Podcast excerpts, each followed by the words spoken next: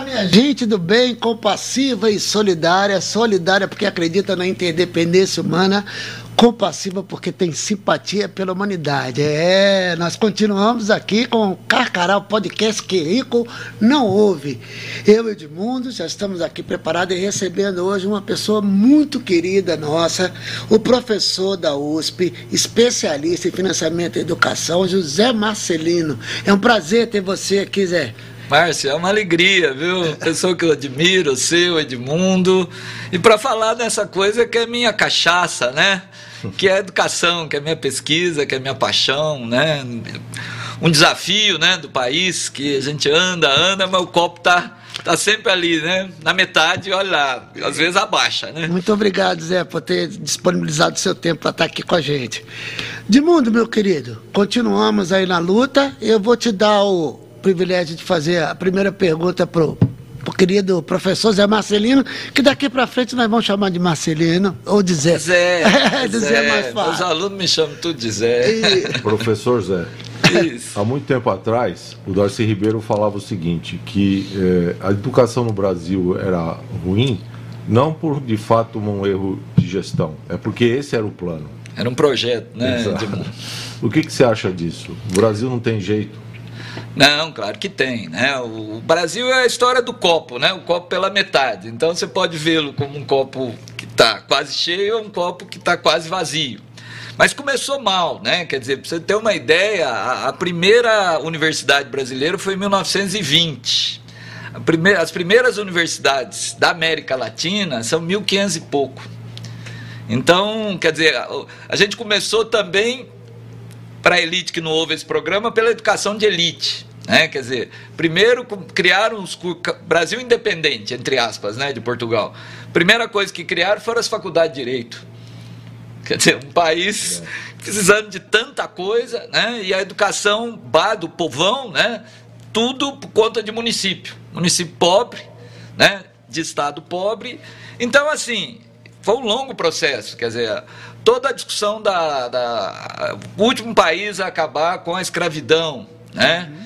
O país que acabou com a escravidão, mas não fez reforma agrária, né? Quer dizer, só para comparar, por exemplo, o Brasil e os Estados Unidos, eles têm uma lei agrária, lei de terras, né, que era o nome, Sim. que é mais ou menos da mesma época, 1860. A lei dos Estados Unidos dizia basicamente o seguinte: toda pessoa que cuida de um pedaço de terra é dona do pedaço de terra que ela cuida. A lei brasileira diz o seguinte: você só é dono de um pedaço de terra se você tiver um papel comprovando que você comprou essa terra. Isso gera o país, né? A gente fala muito da concentração de renda no Brasil, uhum. mas a concentração de terra no Brasil, pra você ter uma ideia, assim, o Gini, né, é um medidor de desigualdade. Então a gente fala que o Gini, se o Gini for zero, não existe no mundo. É como se eu dividisse tudo por igual, a terra por igual, a renda por igual, isso não existe. Uhum. Mas se eu vou aí para Japão, vou para Europa, eu tenho um Gini 30. O Gini do Brasil é em torno de 54, no Lula melhorou um pouquinho, mas é a coisa mais difícil de mexer. A gente até diminui a pobreza, diminui a desigualdade no Brasil, mas 54. A de terra, o Gini de terra é maior que 80. Se fosse 100, era como se toda a terra tivesse numa mão, na mão de uma pessoa. Nós estamos isso, perto. Isso que eu queria que você explicasse porque está vindo. Porque isso. o índice Gini, quanto mais tende a zero, melhor isso, está. Exatamente. É quanto mais alto, pior. Quanto mais alto, pior. Isso. Então, tá. o Gini 100, ou 1, né? Porque aí depende do. Era como se toda a terra de um país estivesse na mão de uma pessoa. Uhum. Nós estamos em 80. Quer dizer, em termos de renda, para você ter uma ideia, 1% mais rico da população. Então, vamos dizer, aí, o Brasil tem uns 200, né? 215 milhões. 215. Então, assim, duas mil pessoas, é isso? Está certo? Minha conta são 1% mais rico, né? Mais ou menos, né? Duas mil pessoas. Duas mil pessoas. Milhões. Isso, 2 milhões. É, é. Tava, tinha alguma coisa errada aí, né? Isso, o cara diz que mexe com o número, né? É danado, né? Mas tô nervoso. Então você pega 2 milhões de pessoas, que não é nada, uhum. né? Um pouco mais de Campinas, talvez, né? Três Ribeirões, eles têm a metade da renda nacional. Uhum. Quer dizer, então é, é isso, quer dizer, é essa desigualdade que torna as coisas difíceis. Né? Mas eu estava falando assim, mas o copo caminhou, o copo foi enchendo. Né? Quer dizer, a República para o Brasil pouco mudou. né? Porque foi uma república feita pelas elites, né? Com raiva do, do império, né? Porque o império, entre aspas, acabou com a escravidão, né? Então, velho São Paulo, né? Que continua conservador, né? Criou, um, pra você ter uma ideia, a nossa constituição do império que não era nenhum parâmetro, mas dizia educação primária para todo cidadão. Estava lá. É claro que nem todo mundo era cidadão. Sim. Então aí já tinha a pegadinha do político brasileiro. Né? Quem era o cidadão? O cidadão era o dono de terra, na verdade. Então a mulher não era, né? Era quem podia votar, né? Isso, também, né? Era só podia até ser analfabeto. Uhum. Porque votava, né? O analfabeto na, na, no Império votava. Porque tinha muito analfabeto rico. Ah, não sabia. É, é. podia. Foi com a República que proibiram o voto do analfabeto. O voto censitário. É, é isso. Mas tinha que ter renda. Então, Quer dizer, é esse desenho, né, que foi. E aí, quando vem a República, a nossa Constituição da República, que você fala, bom, agora nós vamos ser um país desenvolvido, ela é praticamente omissa, ela não faz educação. Né? Então, a gente começa, de fato, a ter políticas educacionais no Brasil com a Constituição de 34, com Vargas. Né? Eu comparo muito o Getúlio e com Lula. Né? É claro que chegando no poder de formas completamente diferentes. Sim, principalmente nessa época. Né? Isso, de grupos sociais diferentes. Eu, eu brinco que o erro do Lula foi confiar na elite, né? Ele achou que ele fez um governo tão bom para todo mundo, inclusive para a elite, né? Uhum. Ele, não, ele, conseguiu melhorar um pouco o Brasil sem mexer muito com a elite. E achou que a elite seria é, complacente. complacente. É, acho que não é nem complacente, mas respeitosa. Ah, respeitosa. Né, com ele. Getúlio conhecia melhor a elite porque ele era da elite. Uhum. Então o Getúlio bobeou, ele chamava em armas, o que não está certo. Lula é um democrata. Mas só para dizer isso, quer dizer, eu acho que eles têm visões semelhantes. Então, a, a, primeira revolução educacional no Brasil, a gente pode dizer que começa em 30, né? São Paulo tinha um pouco antes, os grupos escolares, né? A gente vê ainda, a gente tem o Otoniel Mota, né? O Guimarães Júnior aqui em Ribeirão Preto, De né? Que, que época é o... mais ou menos, Marcelino? Então, o, o Guimarães, ontem até teve uma apresentação dos meus alunos, o Guimarães parece que ele foi inaugurado no final do, dos 1800. Tá. Mas aquele prédio que a gente conhece parece que já é de 1900. Tá. O, o, o, o, o Otoniel Mota, né? É, se não me engano, ele fez 100 anos não faz muito tempo. Acho que ele, eu não sei se ele é de 1907. Então, São Paulo, inclusive, tinha tempo integral, né? Mas elite, né, gente? Uhum. A gente ouvia muito falar assim: não, no Otoniel era bom, você entrava no Otoniel e passava na USP. Né? É verdade, mas o duro era entrar no Otoniel. Porque tinha vestibulinho para entrar no Toniel. Já tinha vestibulinho naquela época? É. Eu sou de um tempo, Márcio, do. O Edmundo acho que é mais novo que eu, não pegou, que tinha o exame de admissão. Então, como é que era o exame de admissão? Você terminava o primário, né? Que seria hoje o atual quinto ano, né? Você vai para o sexto. Né? Não, hum. quando você terminava o primário, você tinha que fazer uma prova que chamava admissão. Era depois do sexto, não era? É, não. Na época o primário era quatro anos. Então você acabou o quarto primário. Aí você tinha que fazer o exame de admissão para ver se você ia para o ginásio. Ah, para o ginásio? É, eu conhecia isso para o ensino médio. É, não, era para o ginásio. porque na, fiz, Você pegou o exame de Foi até 71. Então, assim, essa é a outra característica da educação e que marca até hoje. Aquela ideia de que escola não é para todo mundo. Né? O exame de admissão era isso, quer dizer, não bastava eu ter meu diplominha de primário. Eu tinha que fazer mais uma prova, que era um vestibular, uhum. para entrar no ginásio. Quer dizer, então é o que a gente chama assim, é um sistema que é uma corrida de obstáculos. E nessa corrida de obstáculo, quem que vai ficando no caminho? Os mais pobres. Uhum. Os negros, a população rural. Para vocês terem uma ideia, no estado de São Paulo, o estado de São Paulo, o ensino primário, rural, só ia até o terceiro ano primário. Só que para ter o diploma de primário, você precisa de quatro. então o cara tinha que ir para a cidade para conseguir o diplominha de primário. Bom, quem que morando na roça conseguir para a cidade? Então, assim, essa é uma marca que, voltando à tua questão, Edmundo, marca a nossa história. Né? Quer dizer, essa ideia de que escola é para poucos, né? que tem gente que dá para estudar e tem gente que não dá para estudar. Esse é um discurso que a gente ouve. Né? Por isso, a coisa mais complicada na escola ainda é a progressão continuada.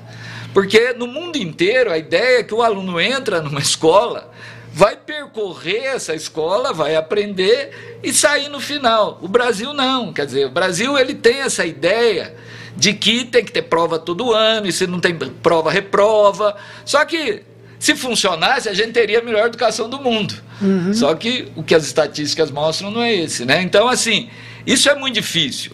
E aí, só para concluir, que eu já fiz aí quase, está quase uma novela, né? O Carcará ah, tá já bom. deve estar tá querendo tá me picar ali. A gente vai viver, digamos, aí vem a ditadura, né? Que foi um período Bozo piorado, né? Vocês viveram um pouco isso, quer dizer, eu, eu nasci em 59, né? Então, ainda, ainda cheguei a ser preso no rabo da ditadura, quando ele era calouro lá em Minas Gerais. É. Mas já uma ditadura assim, né? Não era aquela coisa da Áurea, né? Até homenagear hoje Opa. Né? a nossa querida Áurea Moretti, uma referência, né? Sim, sim. De, de de, de, foi estudante da Filô aqui de Ribeirão Preto, a polícia tirou ela dentro de sala, né, naquele período que a polícia invadia a universidade, pior que hoje está entrando de novo, e hoje às vezes é o reitor que chama a polícia, né? É. Eu sou de um tempo que a universidade era um espaço protegido, né? Quer dizer, é um espaço, não que era um espaço de fazer o que quiser, né? Mas então aqui a nossa homenagem à Áurea, que depois trabalhou muito tempo com plantas medicinais, né? Então a ditadura, assim, porque o, o, qual o nó da período da ditadura? Foi o período que o Brasil urbanizou. Né? Quer dizer, o Brasil até 60 era rural. E essa população rural simplesmente não tinha acesso à educação. Então, o fato de você morar na cidade já te, era, já te colocava no elite. E mesmo assim era uma escola que reprovava muito. Né? Eu, não, eu, eu cheguei a ter colega de primeiro ano primário com quatro reprovação nas costas. Né? Pra vocês terem uma ideia, a idade média, isso há uns 30 anos atrás, então uhum. não é tanto tempo assim.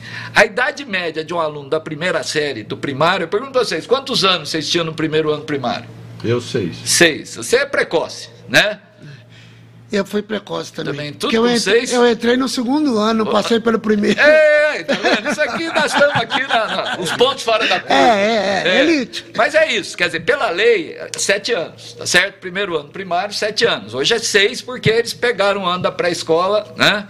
E ainda tiraram o, o, o, lazer da meninada, né? Ainda conseguiram piorar a turma de seis anos, porque meteram os meninos com fila, com castigo, e na pré-escola é um ambiente mais saudável, eu acho, né? Em vez da gente passar o espírito da pré-escola e da educação infantil para a escola do ensino fundamental, nós o contrário. Nós estamos querendo passar aquela chatice do ensino fundamental para a educação infantil. Já tem até apostila né, para a meninada. Mas só voltando, eu me disperso um pouquinho. Mas quer dizer, pela lei, sete anos. Então, a maioria da população, para entrar na escola, é sete anos. A idade média de um aluno do ensino fundamental, primeiro ano, era quase dez. Nossa. E não é porque ele entrava tarde. Vocês entraram cedo. É, é pela reprovação. Ele não saía, né? Isso. Então. Não avançava. Não avançava, entendeu? Por exemplo, se eu olhasse a matrícula do primeiro ano primário no Brasil, era o dobro da população de 7 anos. Que a ideia é o seguinte: não, o menino não está bem, o que, que eu vou fazer? Vou repetir. Não. Eu posso até entender esse argumento. Mas vamos ver se dá certo. E aí o que as pesquisas mostram é o seguinte: quanto mais você repete o aluno, mais ele repete. Mas ele... Vocês mesmo devem ter tido colegas repetentes, né? Que eram os mais bagunceiros. Então, assim, quer dizer, então na ditadura nós tivemos, de um lado, uma expansão do sistema, porque a população veio para a cidade, e foi exatamente o período na ditadura que cortou o financiamento da educação. Porque eu falei de 34 lá atrás, uhum. e lá a gente colocou uma jabuticaba na Constituição, muito boa, né? Como uma boa jabuticaba, que é garantir um percentual daquilo que governo, os governos arrecadam tem que ir para a educação. Tá. Então arrecadou, na época eram outros percentuais, mas hoje, o município arrecadou 100. Ele ainda recebe dinheiro federal e dinheiro estadual. De, de tudo isso que ele recebe, 25 tem que ir para a educação. Isso é sagrado. Tá. Essa ideia começou em 34, na Constituição de 34. Veio o golpe militar. Primeira coisa que os milicos fizeram foi tirar essa garantia. Então nós vivemos um período onde a, a, a necessidade de escola aumentou muito e não tinha dinheiro. Então, para vocês terem uma ideia, São Paulo chegou a ter escola com cinco turnos de aula num dia. Então tinha a turma que entrava às 7, saía às 11, tinha a turma que entrava às 11, saía às 12 e meia, e assim ia. Isso em São Paulo. Só para vocês terem uma ideia. Né? Hoje a gente está brigando por tempo integral. Sim, sim. Mas só para entender. Então isso ajuda a, a, dar essa sensação que o Edmundo trouxe, que parece que não anda.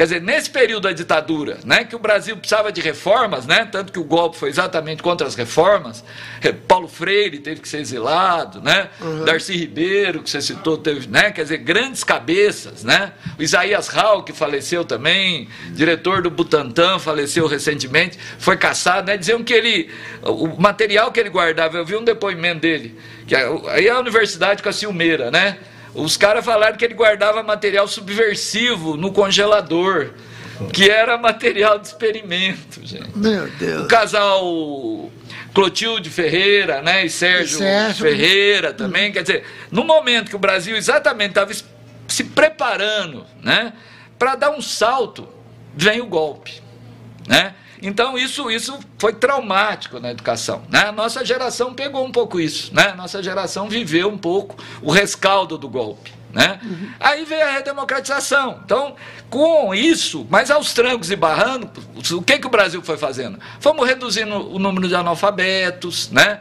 fomos ampliando. Então, para você ter uma ideia, quer dizer, aí ao lado agora vamos falar do lado bom. Hoje a gente consegue dar dos 6 aos 17, dos 6, vamos falar dos 6 aos 14, não, dos 4 aos 14 anos, a gente consegue colocar mais ou menos mais de 90% da população na escola. Isso não é pouca coisa, né? Na parte de creche, que é 0 a 3, e aí depois vamos falar de Ribeirão, que estão acabando aqui com a educação infantil em Ribeirão, na faixa de 0 a 3, o Brasil consegue garantir mais ou menos 33%. Então, digamos o seguinte, né? Três em cada dez crianças. A gente tem um plano de educação nacional que fala em 10, em 5 em 10. Né? Então tem desafios, nós temos grandes desafios na educação infantil. Mas é, a gente conseguiu avançar. O ensino médio é, é um nó no Brasil. Esse é um nó. Mas aí não é tanto por falta de vaga. Uhum. É que o nosso ensino médio, ele sonha ainda com aquele ensino médio dos jesuítas, sabe? Aquela escola da Decoreba, né? Uhum. Conteúdos, por exemplo, você vê nos Estados Unidos, que não é exemplo de nada, mas a ideia de um ensino médio é, é a, ele te, tem que te preparar para a vida. Então o cara aprende a dirigir na escola, tem marcenaria na escola, né? E não estou falando, não é, é para formar um trabalhador semi-qualificado, não é isso. Ô, é um, fala aí. Mas a gente, já teve uma, a gente já teve uma experiência dessa aqui em São Paulo com as escolas vocacionais, não? Oh, você lembrou de uma coisa eu maravilhosa. Eu queria que você falasse um pouco disso, porque eu vi o documentário. Maria News, né? Da, da... É, eu vi o documentário do, do, do, Tony. Esqueci o nome. Isso, é, Tony Belotto. Be, não, é, é, Tony, Tony Venturi. Venturi. Que é marido da, da, da, da Débora do Bock. Ah, isso eu não sabia. É, tem um irmão que acho que é músico também, não tem? É que tem não um irmão, sei. É, bom, Ele é marido da Débora, tem dois filhos, claro, claro. que tudo. E, e aí eu vi esse documentário, eu nunca tinha ouvido falar nisso. Estava participando de uma live, alguém comentou. Eu queria que você falasse um pouco dessa mistura Maravilha. aí, dessas escolas vocacionais. Eu ainda passei para meus alunos esse vídeo aí, depois põe até o link aí para. Isso, bacana né? te deixar o link é, para todo e mundo. E teve aqui em Batatais, né? Foram quatro experiências no estado Foi, de São Paulo: quatro. Americana, São Paulo, Batatais e mais uma Teve que eu esqueci. Mais uma, eu também não lembro. É, mas era um negócio maravilhoso, né? E que poderia ser feito. Era uma escola assim, quer dizer, o primeiro dia de aula reunia, era uma assembleia. Né, reunir os pais. Ah, e ele tinha um processo de seleção também. A ideia era meio. Hoje a gente pensa, tinha um elemento meio top, mas naquele momento, assim, pegar filho, é, crianças de diferentes perfis socioeconômicos. Uhum. Então tinha o filho do industrial, e tinha o filho do bancário, o filho do banqueiro, o filho do, do, do, do mecânico, operário. do operário. Então, essa era a primeira característica. Quer dizer, a ideia é uma convivência. O Tony que fez o documentário foi Isso, aluno. Ele foi, foi aluno. Não, grande. O... Agora eu não vou lembrar, o Serginho, não sei se o Groisman foi, muita gente foi. Naquele vídeo eles mostram lá várias pessoas. Tem uma, são figuras muito importantes da, da, da história brasileira, músicos, né? Uhum. Então, assim, a ideia, a escola funcionava em cima de um projeto, né? Então, quer dizer, no primeiro dia de aula, a gente fala, nosso projeto vai ser entender as desigualdades do Brasil. E isso ia ao longo do ano. Então, você ia trabalhar na, na marcenaria, você ia desenvolver na arte, tinha professor de arte, você ia pensar uma peça de teatro, né? Eles comentam até o, o Renato Consorte, que eu acho Sim. que foi aluno, aquele já falecido, né? Mexer com a terra. Isso. Ah, e além disso, você tinha o, o trabalho de campo, né? eles mostram lá, eles chegaram a fazer uma excursão para Bolívia. Quer dizer, eles, eles ficaram uma semana em Ouro Preto conhecendo, e aí assim, e aprender a geologia do local, né, a topografia, e aprender as condições dos trabalhadores, e analisar a arte que era produzida. Né? Então aquilo, quer dizer, aquilo mudava a cabeça das pessoas. Né?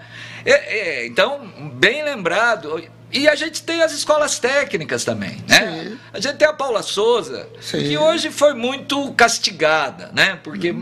ampliaram sem dinheiro, para variar. Esse é sempre o modelo, né? E também copiaram aquela coisa que é do Senai que é ruim, que é separar o conhecimento técnico do conhecimento básico. Tá. Quer dizer, eu não posso virar um, um cara que mexe com computador só aprender no computador, eu tenho que saber a física. Só que tem que ser aquela física que ajuda a entender o computador. Também não pode ser aquela física de cair no vestibular. Né? Que é um pouco que foi a marca das boas escolas técnicas, era a marca do, dos vocacionais. Uhum. Mas o nosso ensino médio, para o povo que escuta esse programa, que nos assiste, que é a maioria da população brasileira, para o jovem, ele não dá horizonte. Ou seja, né? você que é especialista é. em financiamento, porque tudo é justificado por falta de dinheiro hoje na política. Né? Sim. Você acha que isso seria possível em São Paulo de novo? O um modelo dessas escolas vocacionais? Não. Universalizado? É... Então, é. Quando eu falo não, é- universalizado, é... só para quem está. para todo mundo. É, só para a gente. Vamos, você puxou o dinheiro, né? E vamos falar um pouquinho de dinheiro. Quer dizer, quanto que existe as escolas públicas em geral, Ribeirão Preto tem uma realidade um pouco diferente na rede municipal. Mas vamos pegar a média das escolas públicas do estado de São Paulo. Elas têm mais ou menos para gastar, e aí é tudo, 500 mais ou menos por mês. 500 reais por mês. Quer dizer, aí vamos pensar quanto custa uma escola boa em Ribeirão. Por aluno? Por aluno. Tá. Quer dizer, quanto custa aí? Uma escola de classe média, a média é 1.500. Uhum. Né? Que, que de fato, e com detalhe, é mais barato e mais fácil você ensinar aquilo que a gente estava discutindo antes, um jovem de classe média do que um aluno de periferia. Né? Por quê? Porque 70% do, do que o aluno mostra numa prova, né? e hoje o Brasil tudo é prova, é PISA, é IDEB, né? Uhum. essa obsessão Prova Brasil, 70% da nota de um aluno, gente, isso é importante, porque às vezes a pessoa faz uma prova e fica com a nota mais baixa que um aluno de escola particular, acha que é porque ele é incapaz, né? porque a escola dele é ruim. 70% da nota é explicada pela escolaridade dos pais. Ou seja, pais com nível superior, uhum. os filhos automaticamente têm nota maior, não porque são mais inteligentes, não porque são mais esforçados, mas é que aquele mundo da escola é um mundo natural para ele. Então, se você estuda numa escola pública, não, não, não caia no conto da nota. Quer dizer, não que a nota não seja um indicador, mas não da qualidade do trabalho da escola. Né? Uhum. Então, o que, que acontece no Brasil? Quer dizer, se eu quiser fazer um, um vocacional, eu vou precisar de uns 1.500 por mês. Né? E a gente gasta 500. Mas a gente tem esse recurso, a gente quiser. Vamos falar de Ribeirão Preto. E Ribeirão Preto a gente conseguiria implantar isso? Então, Ribeirão Preto tem um truque, né, em Ribeirão, que é o seguinte: porque o aluno é Ribeirão Pretano, mas ele pode ir numa escola estadual ou numa escola municipal, que uma pode estar em frente à outra. Se ele vai numa escola municipal, ele vai achar uma estrutura melhor, ele vai encontrar professores melhor remunerados e com uma carreira melhor. Por quê? Porque gasta mais ou menos o dobro. Então, Ribeirão Preto gasta mais ou menos mil por estudante. Por quê? Porque o sistema de financiamento é separado. Né? Hoje a gente criou o Fundeb. O Fundeb, digamos, tira um pouco de dinheiro dos municípios mais ricos e passa, mas é isso. É. Nem todo o dinheiro da educação é o Fundeb. Então, tá. Ribeirão tem muito IPTU, mas resumindo a ópera, Ribeirão tem mais ou menos mil para gastar com seus alunos. Tá. A rede estadual, 500. E por que, como é que Ribeirão consegue esse milagre? Porque a rede municipal também é pequena perto do Estado. Esse é o ah, truque. Entendi. O que a gente tem no Brasil é um pouco o contrário. Os municípios mais ricos, em vez deles assumirem mais matrículas, eles preferiram ficar com menos e ficar com a rede boa. Quer dizer, até aí não está errado, mas a gente precisa entender que eu estou tratando o cidadão do meu município de duas formas. Desigual, né? Mas só para chegar na tua pergunta, quer dizer, eu preciso de pelo menos 1.500. Uhum. Então, nem Ribeirão, né, nem Ribeirão daria conta. Quer dizer, por isso é que a gente aprovou aquilo que eu falei, o Plano Nacional de Educação. Que aí tem um desequilíbrio, Márcio, que é o seguinte: a gente, o que é que mantém a educação, a saúde, a polícia, né? São os impostos que nós pagamos, né? Bom, quem arrecada imposto no Brasil? Governo federal, né? os municípios e os estados. E aí eu tenho um desequilíbrio. Por quê? Porque quem. A hora que, aí eu tenho um sistema de distribuição. Né? Então eu brinco assim: o imposto de renda é federal. Mas metade do imposto de renda é distribuído entre estado e município. O, o ICMS, esse que vem nas contas de água, de luz, né? Quando você toma uma cachaça ali, você está pagando 300%, mas o, o, dono muitas vezes não recolhe, né? Está sonegando. O ICMS quem recolhe é o Estado, mas um quarto vem para o município. Né? Então o Ribeirão tem uma receita boa. O IPVA do carro, quem arrecada é o Estado, mas metade fica com o município. Então eu tenho esse sistema no Brasil que ajuda a equilibrar, mas ainda é muito desequilibrado. Tá. Né? Ainda é muito desequilibrado. Um cidadão do Maranhão, por exemplo, quando eu vejo dinheiro por habitante, é a metade de um cidadão de São Paulo. Então é um subcidadão, hum. mesmo com os mecanismos de compensação. Né? Mas então, vamos.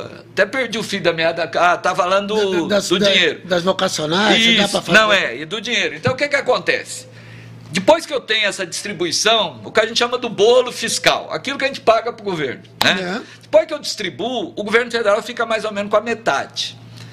Os municípios ficam mais ou menos com uns 20 e o Estado com uns 30. É um pouquinho diferente, mas para facilitar nosso pensamento. Tá. Na hora de financiar a educação básica, o governo federal entra com uns 15. Percebe? Então, Sim. assim, o grosso da educação hoje está nos municípios, que são os mais pobres. Então, esse é um nó, é um nó que o governo Lula, que a, a, política do Fundeb, né, que o pessoal já deve ter ouvido falar, ela avançou nesse sentido, que é isso, quer dizer, quem hoje no Brasil carrega mais as políticas públicas nas costas são os mais pobres, são os entes mais pobres, que são os municípios, né? Uhum. Que é saúde e educação. Né? E aí ainda tem a lei de responsabilidade fiscal, que na verdade é uma lei que é criminosa. Ela tem coisas boas, mas ela limita o gasto com o pessoal. Agora, gente, educação é pessoal. Saúde, Saúde. a tua área, é pessoal. Então isso gera um desequilíbrio, ou seja, para chegar nos 1.500 lá, né? Uhum. Para ter um vocacional, quanto que eu preciso? 1.500. Eu não preciso os 5 mil do Concept do Chain. né? Eu não preciso dos 3 mil do, do Einstein ou da FAP com 1.500 eu faço uma coisa melhor do que eles fazem em tempo integral, porque eles têm muito lucro. Uhum. Eles ganham muito em cima. Né? Claro. Eles cobram caro também porque eles não querem pobre. Uhum. Né? Então, é, ali aí entra o outro conceito lá que é o capital social. Uhum. Rico quer estudar com rico. Né? Rico não quer ver pobre e não quer estudar muito também, porque ele não quer passar na USP. Sim, né? como lá, o, capital social também. Né? Isso, o rico quer conviver entre si e vai estudar lá fora, ou vai fazer uma particular, não, não é isso, mas ele quer estudar entre si. Então, assim, esses 1.500 eu faria um padrão que poderia chegar no, no, no, vocacional, que chegaria num, numa Paula Souza melhorada, né? na, na rede federal técnica também, que tira notas maravilhosas, né? A gente tem aqui em Sertãozinho, né? O Instituto Federal, com 1.500. Aí eu vou precisar de dinheiro federal. Eu, eu queria chegar nisso. Né? Por quê? Porque o governo federal ele fica com a maior parte do bolo e na hora de financiar a educação, ele é o mais pão duro. Então, essa é a luta. Né? A gente aprovou um plano nacional com, na Dilma, né, em 2014, que disse que o Brasil tinha que gastar 10% do produto interno bruto com educação. Nós gastamos 5%. Ou seja, a gente precisa dobrar. E nós perdemos com o pré-sal também, né? Que, que, Isso. que eu acho que 70% ia para saúde e educação, 70% ou 75%. Isso. Ali... Que depois, lá no governo Temer, foi cortada. Né? Isso. E essa questão de que alguns uh, municípios têm privatizado o ensino básico, inclusive, o que, que você acha disso?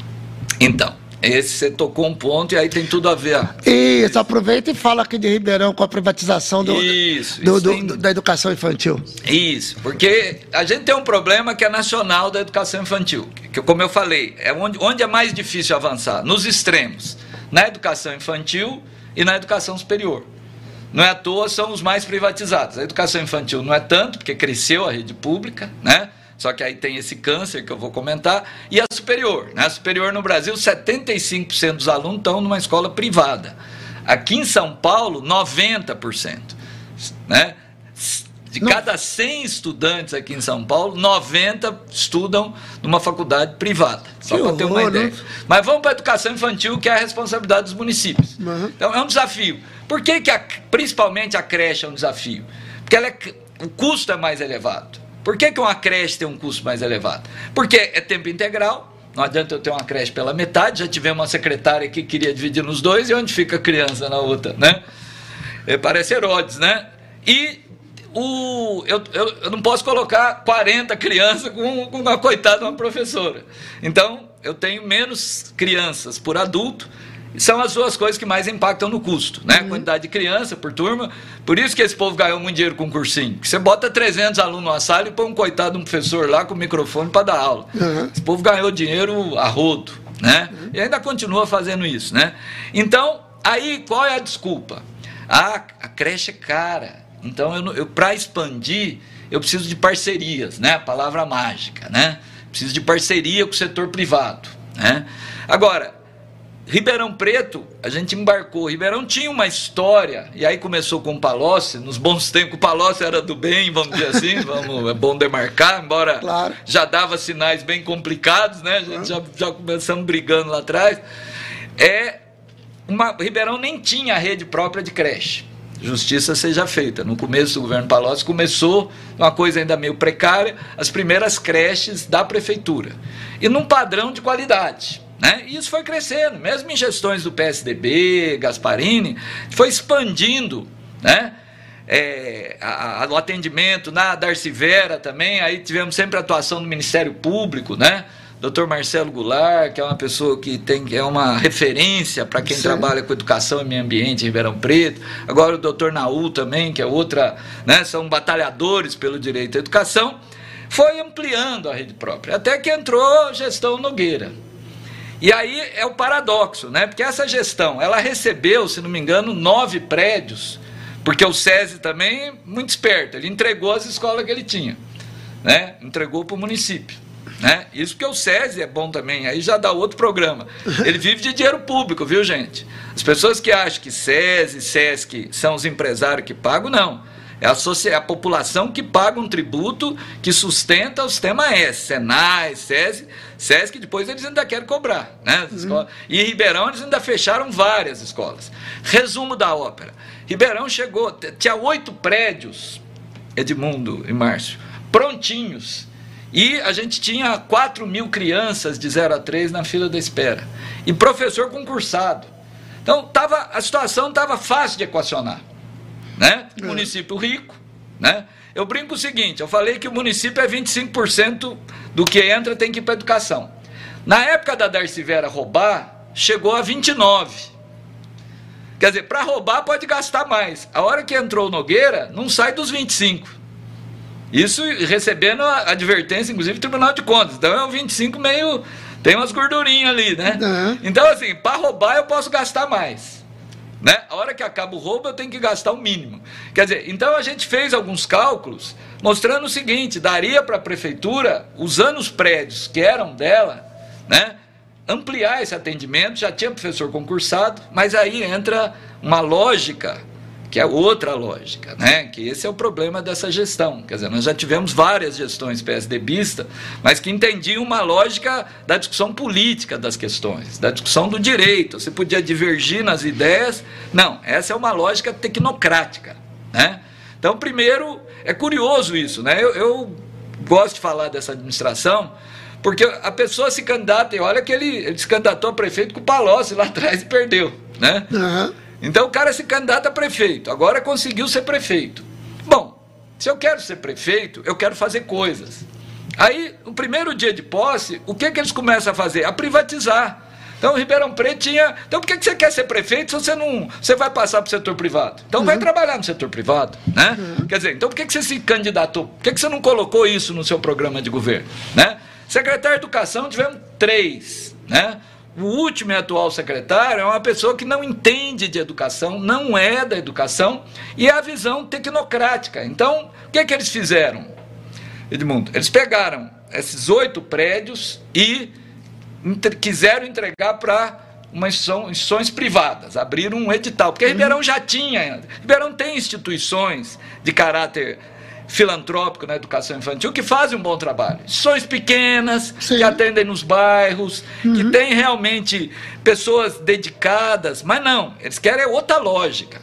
Então eles fizeram um edital. As de Ribeirão não quiseram, porque a lógica delas é o pequeno. Né?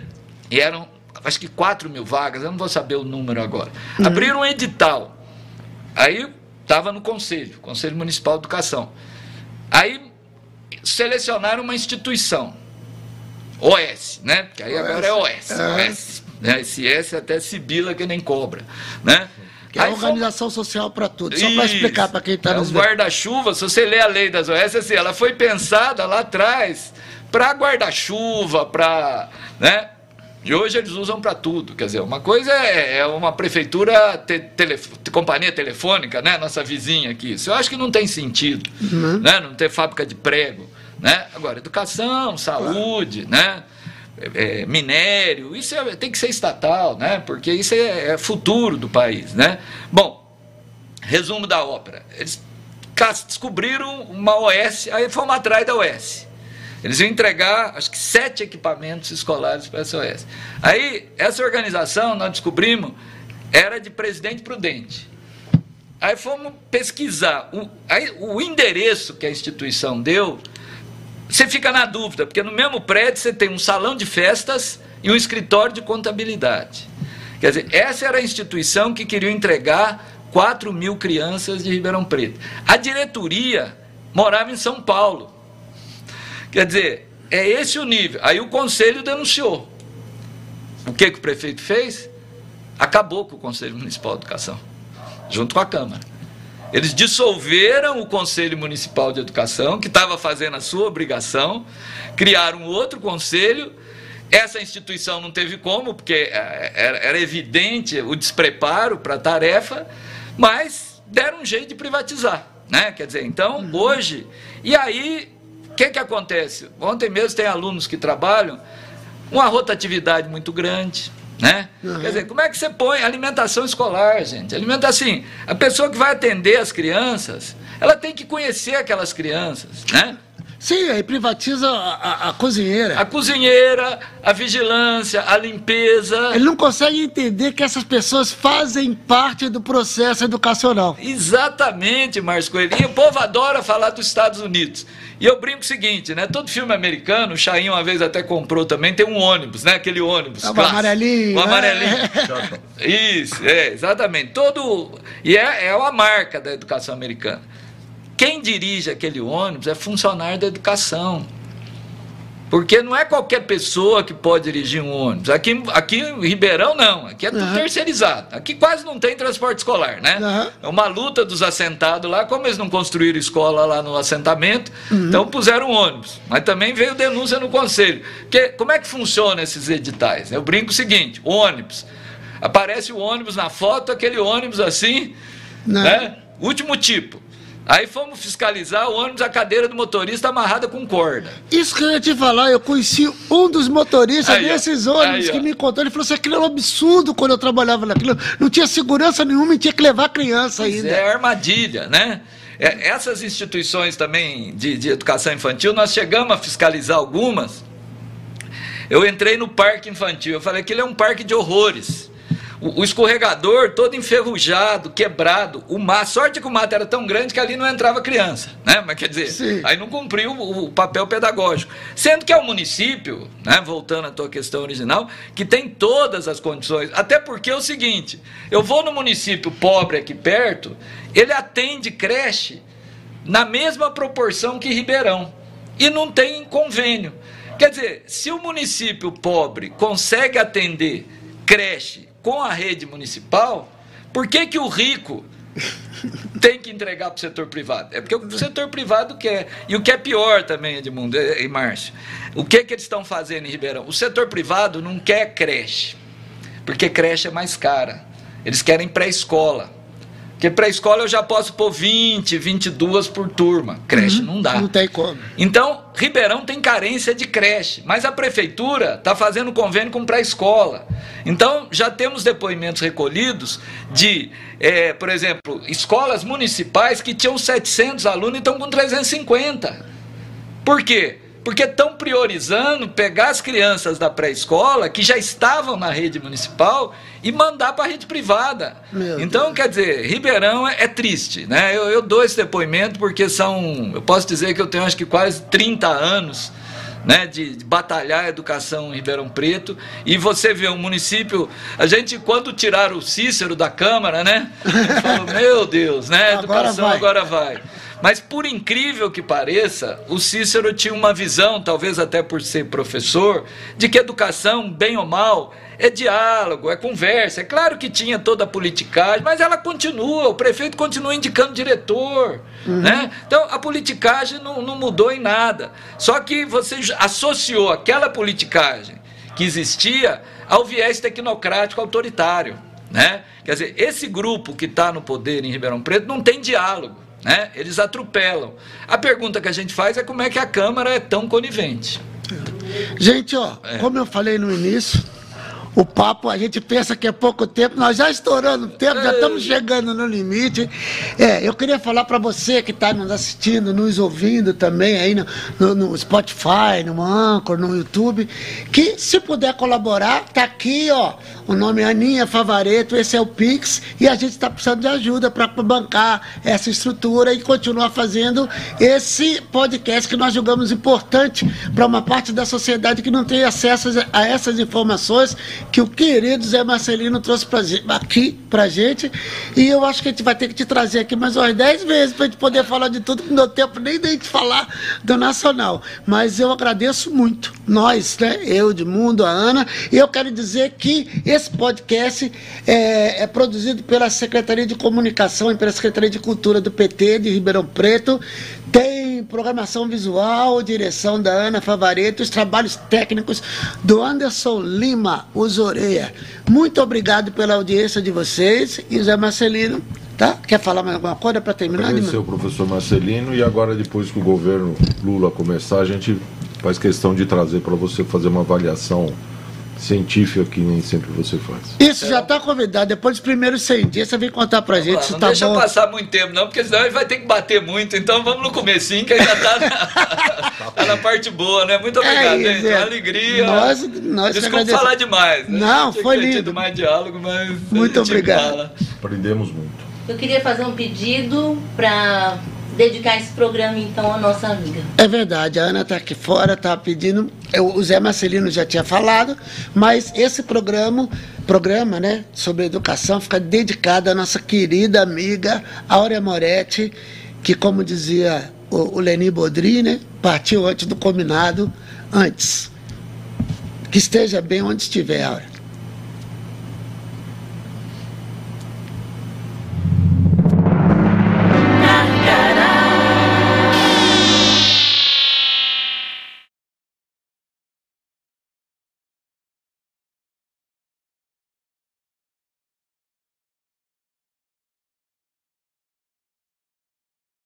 Você sabe, na hora em que precisa, é com o PT que você pode contar.